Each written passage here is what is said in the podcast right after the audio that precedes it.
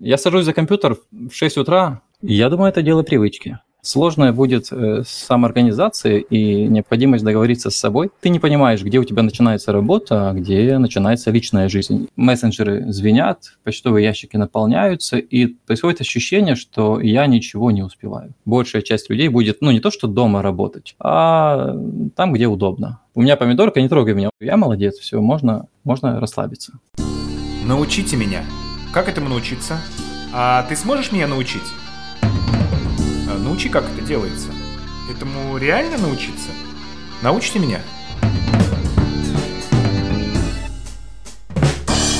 Научите меня с Сергеем Сафроновым. Добрый вечер. Э, в эфире «Научите меня». Э, я Сергей Сафронов. Продолжаю учиться в прямом эфире.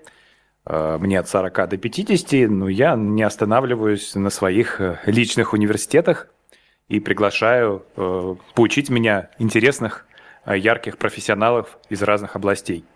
И сегодня у меня в гостях Юрий Гальмаков, э, автор, человек, который создает интересный контент э, для самых разных аудиторий. Юрий, добрый вечер. Добрый вечер, Сергей. Добрый вечер, слушатели. Спасибо, что пригласили. Надеюсь, сегодняшняя беседа будет полезной и нам с вами, и всем, кто слушает. Вот вы, когда своим клиентам что-то говорите, как вы себя, ну так скажем, продаете? Почему должны идти к вам? Поскольку я изначально автор текстов, вот, но однажды мне просто стало скучно писать, только писать. Вот, и я решил немного расширить диапазон своих навыков, немножечко в дизайн пошел, немножечко видео начал монтировать, мне стало интересней. Вот. Ну и в итоге все эти навыки ну, вошли в одну, под, под, под один общий зонтик, который называется маркетингом. Почему вы 10 лет назад решили э, удалиться и ну, работать удаленно? Оно как-то само так пошло. Я не планировал, это такое было стечение обстоятельств. Я просто пришел в интернет заработать денег. Знаете, тогда была такая, да и сейчас, наверное, я уже не, не, не слежу за этими для новичков вся эта информация, знаете, это когда заработай деньги, э, участвую вот здесь, участвую здесь, нажми сюда, вот, и посыпется. Вот. То есть вы э, перешли по баннеру и оказались на удаленной работе? Ну, история примерно, да, так начиналась. Я, мне, я хотел заработать, я был молодым, нужны были какие-то финансы дополнительные, ну, просто, просто чтобы было, да, то есть никаких еще ни семьи не было, ни какие-то амбиции жизненных. Вот, я перешел, где-то ошибся, где-то потерял, а потом однажды просто занялся, нашел копирайтинг, да, то есть это написание, тогда это называлось написанием текстов за деньги. И попробовал, и что-то получилось, там какие-то маленькие денежки, поверил как минимум в то, что возможно заработать, пошел дальше, копать глубже, и постепенно за 10 лет пришел в ту точку, в которой сейчас нахожусь. Правильно я понимаю, вот вы написали, что все, кто представляет работу удаленщика, вот и тем, кому удается эту работу продать, ее продают о том, что человек сидит на пляже, там вот у вас написано шезлонг, пляж, макбук, коктейль, и человек одной рукой, значит, э, там что-то делает. Вот вы, наверное, так и хотели, да? Ну, конечно, тогда 10 лет назад это была очень такая яркая картинка. То есть было ну, прикольно действительно. Ты на пляже. Но, ну а сейчас вы пишете стул, кухонный стол, кофе из ушей, вредные клиенты, никаких улыбок и кайфа. Да, это один из периодов или один из таких моментов, который даже иногда сейчас встречается. А, но иногда какой-то аврал подбрасывает такую ситуацию, что нужно и вечером посидеть, иногда очень редко в последнее время ночью, но в целом порядок. Но те, кто приходит, только приходит и осваивается в профессии какой-то удаленной, то у них такое бывает почаще, потому что нужно, помимо того, что ты еще мало что умеешь, нужно подучиваться, и в это же время нужно уже как-то и работать, чтобы все это оттачивать. Ну, то есть деньги, чтобы платили, логично. Ну, конечно, да. А, получается да. таким образом, что вот мы не можем э, успокоить тех, кто нас слушает, тем, что в результате они вот быстро научатся и быстро перейдут. То есть нужно 10 лет на эффективную удаленку. Какие-то правила себе выставить и по ним идти, э, то можно сделать это и быстрее. Но тут самое сложное будет э, самоорганизация и необходимость договориться с собой – мы больше сейчас ориентируем разговор на тех людей, которые, вот они были в офисе, и сейчас они в удаленку пришли, да, то есть, э, ну, в связи с... Неожиданно, да. Да. Вот, и они столкнутся или столкнулись э, с такой ситуацией, когда нужно с собой управлять. Потому что офис нам какие-то рамки выставляет, есть какой-то график, есть э, какая-то иерархия, которая все время рядом, там начальник ходит, там руководитель, там сотрудник, там подчиненный. А когда ты пришел домой, и нужно работать, и ты не понимаешь, где у тебя начинается работа, а где начинается личная жизнь. И это будет очень такой сложный момент, с которым придется столкнуться. Но в итоге если так человек... уже столкнулись, он э, да. весь интернет пестрит, ужас, ребенок из, там, не знаю, жена, всякие мемы. Да, да.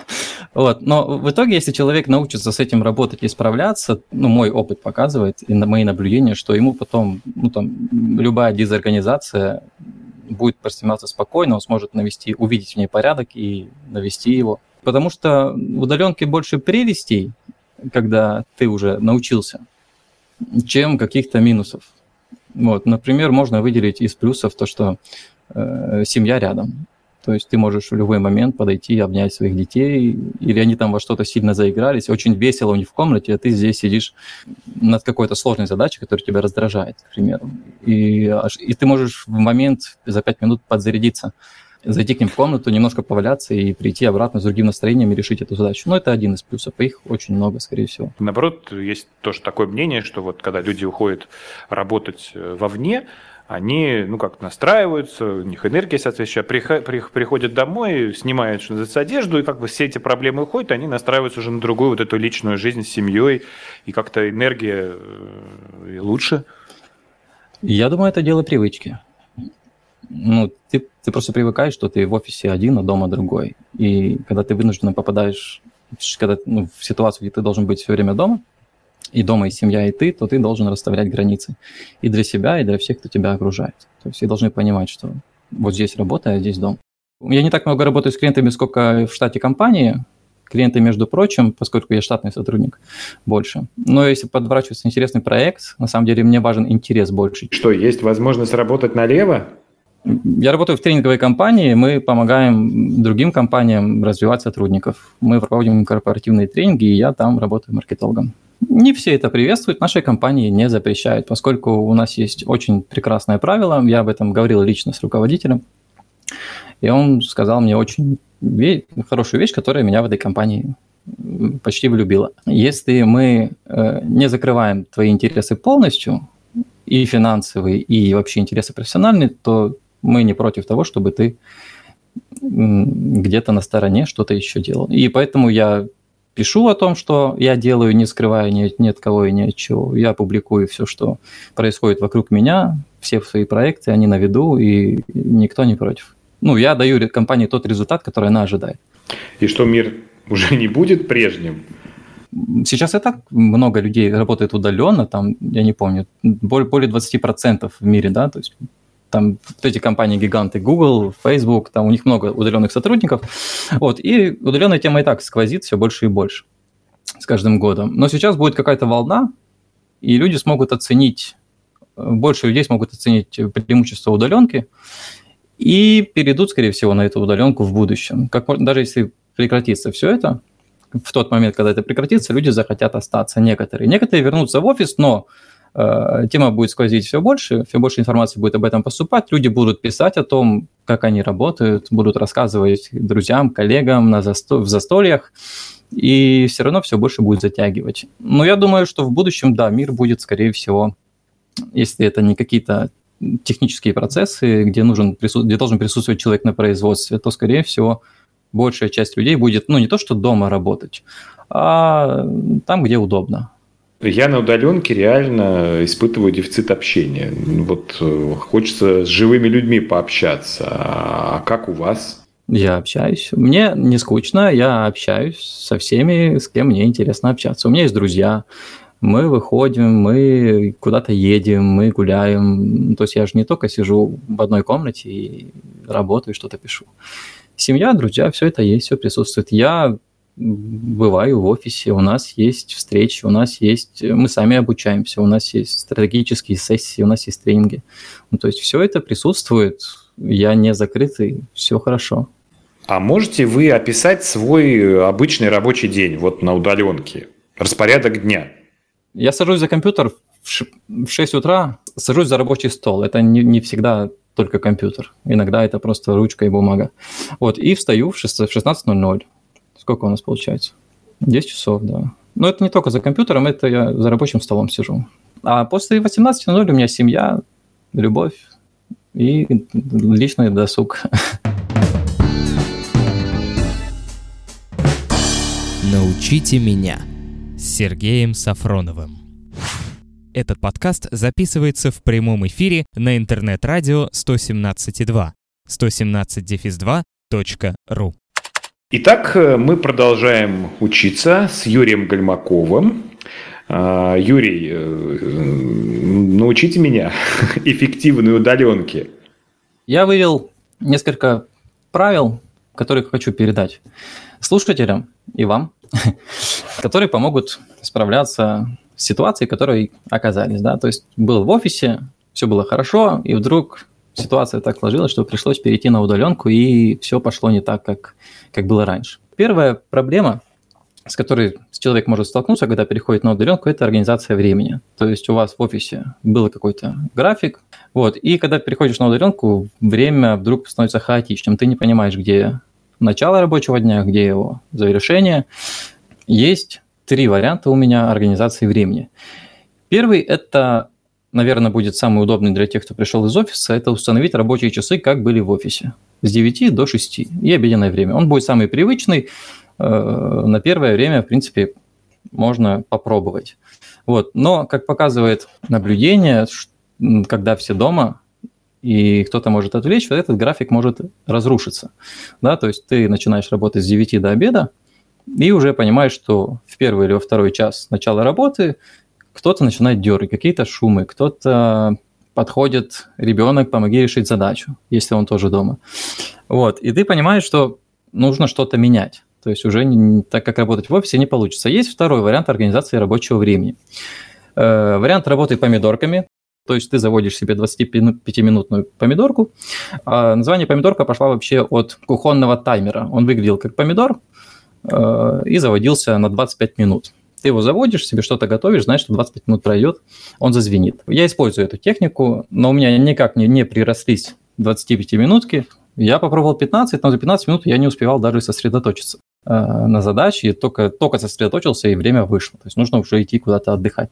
Подумал, почему не получается. И я понял, что мне не хватает порядка, а именно круглого числа.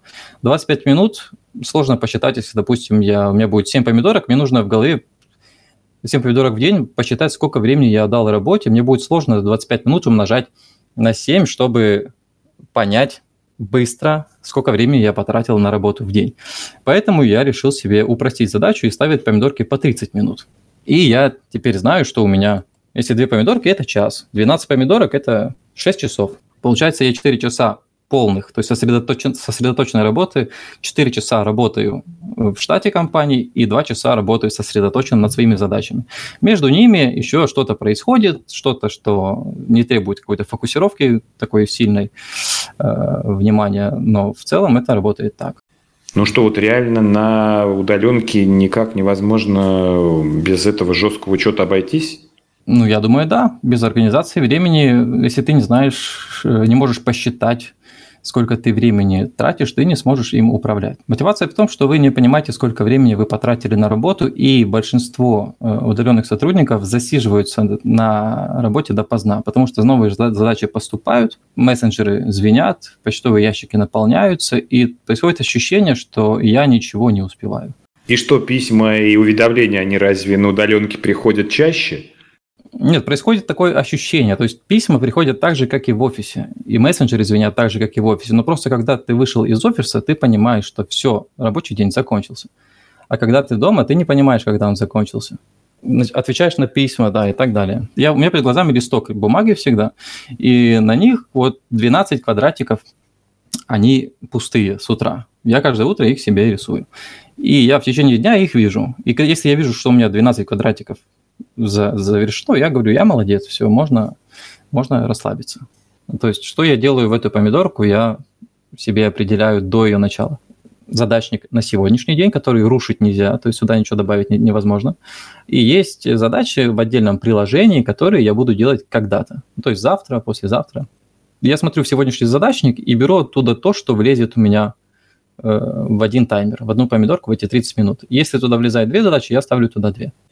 Ну, а окружающим-то на ваше планирование, ну вот э, реально же наплевать. У меня есть дети, сыну 8 лет, с ним можно договориться. У меня помидорка, не трогай меня. Он знает, что вот идет таймер, он его видит. Вот папа пройдет 30 минут, я к папе подойду. А, есть дочка, ей полтора, и с ней договориться невозможно. Она у нас диктует, кто что дома делает и кто будет с ней сейчас играть. Поэтому есть еще третий вариант. Это если дома дети, и с которыми договориться невозможно, которыми нужно идти играть, если они этого просят, я встаю очень рано пока все спят. И большую часть важной умственной работы, чаще это мои проекты личные, я посвящаю вот этому, отдаю вот этому времени, это мне занимает примерно 4 мои помидорки все. А, ну вот то, что вы реально описываете, это вот э, вы жаворонок. А что делать людям, которые, ну вот совам? Если про утро, давайте, раз мы начали про утро, как я встаю? Я встаю в 5.50, и пришел я к этому методом сокращения на 10 минут в течение там, какого-то полугода от 8 утра до 5.50 я пока дошел. Буду идти до 5, я иду постепенно. Чтобы вставать с утра было легко, должен быть план. То есть зачем ты встаешь? Должен быть какой-то ритуал. У меня есть план на день, который я составляю с вечера, и я утром знаю, чем я буду сейчас заниматься. У меня есть ритуалы. Я утром первым делом встаю и нажимаю на кофеварке кнопку «Варить кофе». Вот. Раньше мне было лень вставать, потому что нужно было кофе еще заправлять. Я его начал заправлять с вечера, чтобы его не нужно было утром заправлять. Э, я встаю, нажимаю, кофе варится, я умываюсь. После этого я вышел уже умытый готовый к рабочему дню, забрал кофе, и в 6.00 я примерно сажусь за стол. Первое, что я делаю, это я веду дневник. В дневнике я анализирую вчерашний день, что я планировал вчера сделать, что я сделал, похвалил себя за это, чего я не сделал, и здесь самое важное, я начинаю прописывать, почему я этого не сделал, что мне помешало. И если я нахожу, что мне помешало, я принимаю какие-то меры, решение, что я буду делать дальше, чтобы впредь это не мешало. Я делаю это примерно пол, полгода последних и не прекращаю, потому что очень прекрасно работает. Ну а что делать, если будильник не вовремя прозвенит или ну ты проспишь? Извините, та, там же есть э, пункт, если я не проснулся, такое бывает. Если я не проснулся в 5, будильник зазвенел, а я не встал. Вот я могу заснуть снова раз в три недели. Э, я проснулся в 7, расстроенный о том, что я не проснулся, и встаю и сразу иду к дневнику и пишу, я не проснулся в 5.50. Почему? Да, почему? Что мне помешало? Я пришел к размышлению о том, что мы не встаем, когда нам нужно, потому что, когда будильник зазвенел, мы начинаем думать, вставать мне или не вставать. Может быть, не встать, может еще полежать. Вот, на самом деле нужно просто принять факт, что все, я вот вечером принимать факт, что будильник звенит, я встал без раздумий, без ничего. Когда ты встал, и там через минуту ты уже ну, другой человек, то есть не тот, кто лежит в кровати, и все по-другому происходит. И чтобы это было, нужно, чтобы ты знал с вечера, что ты будешь делать утром. Когда у тебя хаос и время не, ну вот это порядки во времени тоже, когда ты э, можешь считать свое время, и ты э, проспал на час больше, это ты потерял вот две помидорки. И по-любому, э, в любом случае тебе придется отрабатывать их вечером, если ты себе дал обязательство их делать. В общем, сразу сдвигается все. Тогда все становится как-то на свои места и вставать легче. Хорошо, Юрий, а что делаем дальше? Какой следующий шаг? Расставить задачи в порядке приоритета что делаем сначала, а что делаем потом. Опираться нужно будет на последствия, которые дадут решение этих задач. То есть, если у нас есть задача написать текст для письма, которое должно продать какой-то продукт, оно принесет нам какие-то финансы. И у нас есть задача написать статью, которая прилетела из космоса в нашу голову, которую мы просто хотим для удовольствия выдать, отдать миру, так сказать, как творческий процесс. Соответственно, мы забираем первым делом делаем ту задачу, которая нам финансово поможет. Да? Нужно все задачи расставить по приоритетам последствий, либо выгоды, если так удобно говорить в этом плане. И начинать с тех, с тех задач, которые наиболее приоритетные. Вот, поскольку, скорее всего, чаще всего э, запланированные задачи на сегодняшний день все не выполняются, какие-то переносятся. Или не выполняются вообще в принципе, потому что там в течение дня выясняется, что они на самом деле не, так, не, не настолько уж важны для выполнения, и уходит какой-то архив э, идей, архив задач, который, в принципе, тоже должен быть. Творческие люди не любят планы и, не знаю, там, спонтанности, ищут там вдохновение – вот что делать, э, когда планы постоянно э, меняются, путаются? Продолжать путать планы до тех пор, пока не появится какой-то сигнал о том, что пора навести порядок. Ну, то есть тут э, я со своего опыта, я тоже очень творческий человек. Я и, и пою, и на гитаре играю, и, и пишу, я даю много времени творчеству и иногда тоже срываю этот день. То есть, если я говорю о том, что у меня вот, я вот как навести порядок, как организовать время, это не значит, что у меня вот каждый день вот он такой, как, э, как написанная программа какая-то. Э, всегда случается что-то, что рушит планы. Это жизнь, ну ничего не поделаешь. Так происходит. Это нормально. Вот, и тут самое главное, себя не винить в том, что ты этот день прожил не так, как запланировал, потому что происходит то, на что ты повлиять никак не можешь. Ну, получается, что без помидорок, ну, реально вообще никуда. Если человек не хочет, если вести помидорки, просто взять задачу и закончить. Или просто сегодня больше ничего не делать. Это тоже нормально. Завтра с новыми силами вступить в бой то, что я говорю сейчас, опирается на опыт. Когда я только начинал э, удаленную работу, я был очень неорганизованным. Юрий, ну вот э, люди нас послушают и скажут, ну хорошо, вы все выстроили, весь свой план, а заказчики там или начальники его легко раз и разрушат.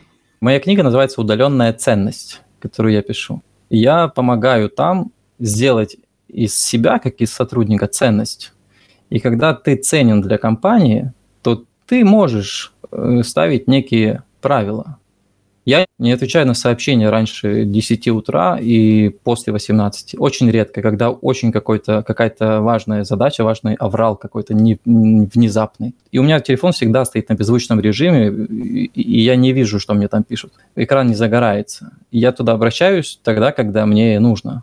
И, и, и, ну, и никто не возмущается. Все знают, это привычка. Я отвечу, но не сейчас. Ну а что, если клиенты не хотят так дрессироваться?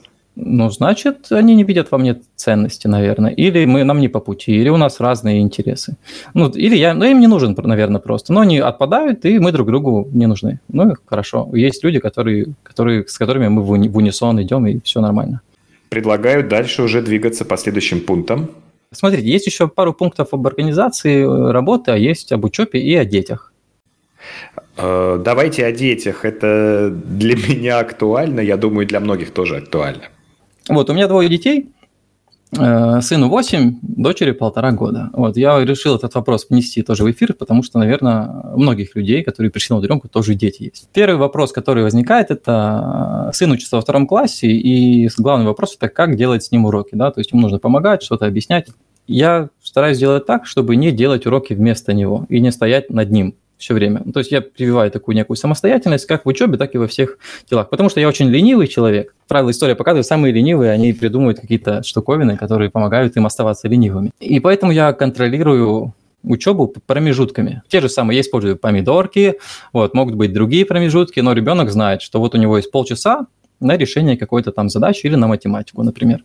Э, проходит полчаса, я отвлекаюсь, смотрю, что он сделал. Если он сделал что-то неправильно, я ему даю ориентиры, как ему все-таки найти правильный ответ, показываю примеры на других, возможно, Э, задачах и так далее, чтобы он искал его дальше. То есть я не делаю за него. И включаю свой следующий таймер, он, он все понял, я включаю следующий свой период работы, и он следующие 30 минут решает эту задачу. В итоге он постепенно самообучается. Всех это устраивает, его тоже он потом все быстрее и быстрее со временем начинает находить ответы на свои вопросы. Это первое. Ну, то есть должна быть граница, которая которую нарушать нельзя, и ну, ребенок, ну, 8 лет это уже более-менее взрослый ребенок, э, с ним можно договориться. Он понимает, что вот есть такое дома правило. Папа работает, вот таймер идет, я его не трогаю, я делаю свои дела. Про маленького ребенка, у меня есть дочка полтора года, и здесь ничем управлять невозможно, она очень влюбляет в себя, и как только на тебя смотрит, нужно идти к ней и обниматься, и тут просто нужно выключить все таймеры, встать и отдать ей какой-то кусок своего времени, насладиться ее присутствием, и потом просто передать ее в руки другому человеку, например, другому, ну, жене или мужу, и пойти работать дальше. Ну, то есть здесь уже это не управляется. То есть ребенок полтора года нужно принять как факт. Ну, это нужно больше принимать как плюс, потому что это очень такая, очень сильная эмоция, которая, наоборот, дает тебе энергию для работы. Покайфовал и пошел дальше. А как жена реагирует э, на ваше постоянное присутствие в доме?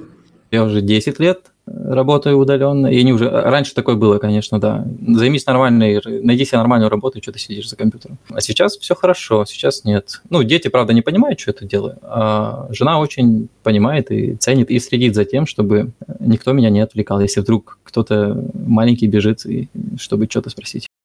Чек-лист. Первое – организовать время.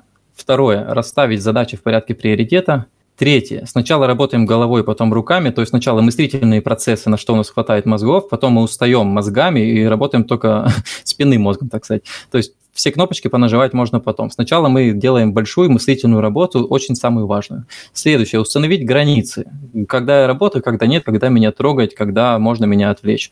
Третье, помнить о личной жизни. То есть, несмотря на то, что мы все организовываем вокруг, мы организовываем и личную жизнь. Э, дальше вставать э, пораньше, если получается, если не получается, тренировать себя, дальше просыпаться в установленное время, просто встал и пошел работать, создавать утренние ритуалы, которые в этом помогают, вечером подводить итоги дня, анализируя, что сделал, что нет, утром анализировать вчерашний день, что не сделал, почему, и принимать меры соответствующие, чтобы потом это все все-таки делать.